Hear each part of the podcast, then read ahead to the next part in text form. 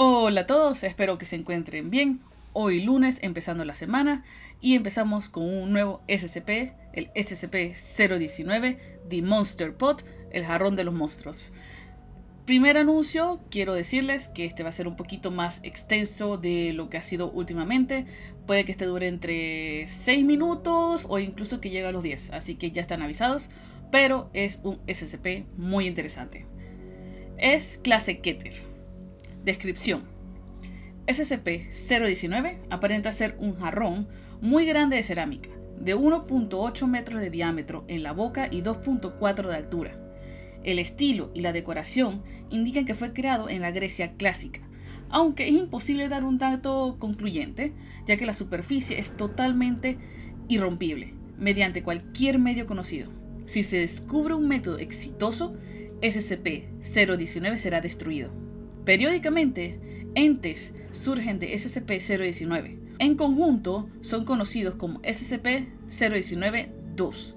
Los entes varían en diversos aspectos, pero tienden a ser pequeños, vagamente humanoides, algunos incluso podrían tener características animales y extremadamente hostiles. Con frecuencia eligen atacar con los dientes o garras, aunque bastante frágiles y sorprendentemente inflamables.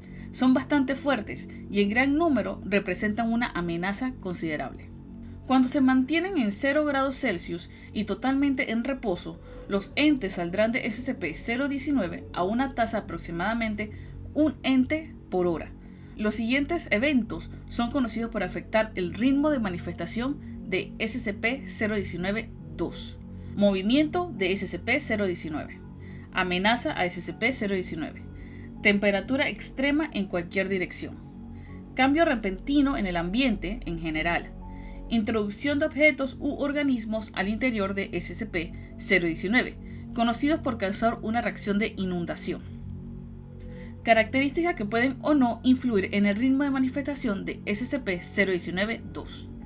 Presencia de vida humana cerca de SCP-019, patrones climáticos actuales, individuos específicos cerca de SCP-019.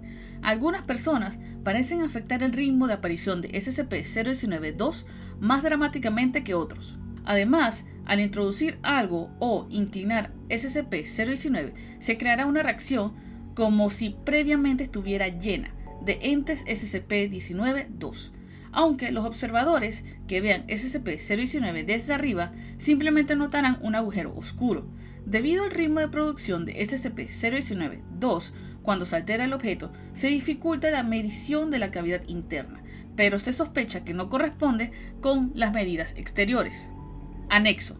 Documento SCP-019-2A. Notas acerca de SCP-019-2, como afirma la doctora Light y el doctor Vaux. Fecha. Not authorized. Un espécimen de SCP-019-2 fue retirado de la cámara de contención y se mantuvo en un cerco reforzado provisto con agua y pollos vivos como alimentación. El ente hizo vocalizaciones tranquilas, continuas y confusas, y se determinó fonéticamente similar a los antiguos lenguajes helénicos. Aunque se desconoce la razón de ello, se sigue considerando que el ente no es más inteligente que los animales.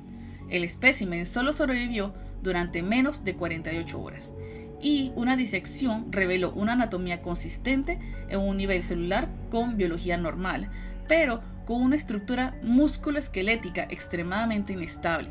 Otras anomalías notables incluyen un sistema respiratorio inestable, sin ningún tracto digestivo y prácticamente sin otros órganos internos. Todos los demás entes capturados tienen patrones similares de comportamiento y extinción. Nota. Parece que los entes SCP-019-2 no estaban destinados a vivir por cantidades significativas de tiempo, fuera de SCP-019, dice el Dr. Vox. Fecha. Not authorized.